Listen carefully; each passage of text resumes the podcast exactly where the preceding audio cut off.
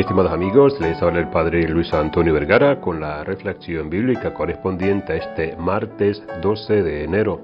El Evangelio está tomado de San Marcos capítulo 1 del 21 al 28. Nos encontramos esta vez en Cafarnaún. Jesús va a la sinagoga a enseñar, a predicar, a orar. Es cierto que el sábado ha sido hecho para el hombre no el hombre para el sábado. Es cierto que los verdaderos adoradores adorarán al Padre en espíritu y en verdad. Pero Jesús va a la sinagoga porque el sábado se reunían allí los israelitas piadosos y quiere encontrarse con ellos y que ellos le conozcan y se encuentren con Él.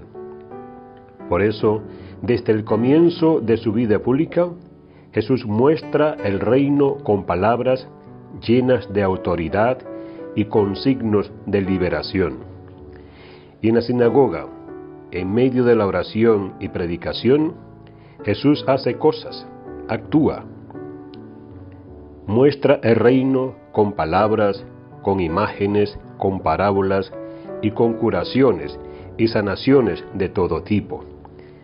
En otras ocasiones perdonará pecados, dará vista a los ciegos, hará oír a los sordos.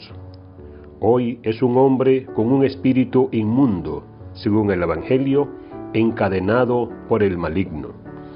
Jesús quiere relacionar lo que dice con lo que hace. Predica el reino, tiene gestos y hechos de liberación. Sus palabras van acompañadas de obras, su coherencia es total habla y actúa con autoridad y cura al enfermo. ¿Hablamos y actuamos con autoridad? ¿Qué dicen de nosotros cuando hablamos en nuestras sinagogas, en nuestras iglesias? Hablar con autoridad es hacerlo con credibilidad. ¿Somos creíbles? Es importante saber conocer, comprender y dominar los temas que tratamos pero hay algo más importante todavía, ser coherente entre lo que decimos y lo que vivimos. Jesús hablaba con autoridad porque decía siempre la verdad y porque hablaba desde la vida. No decía cosas aprendidas en los libros como los escribas y los doctores, sino desde la vida de los hombres y mujeres, a quienes había venido a sanar y a salvar.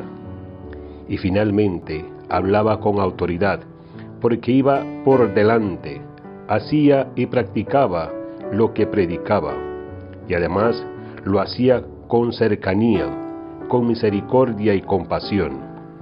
Y claro, todos se quedaban asombrados, y su fama se extendía por todas partes. Que Dios les bendiga a todos.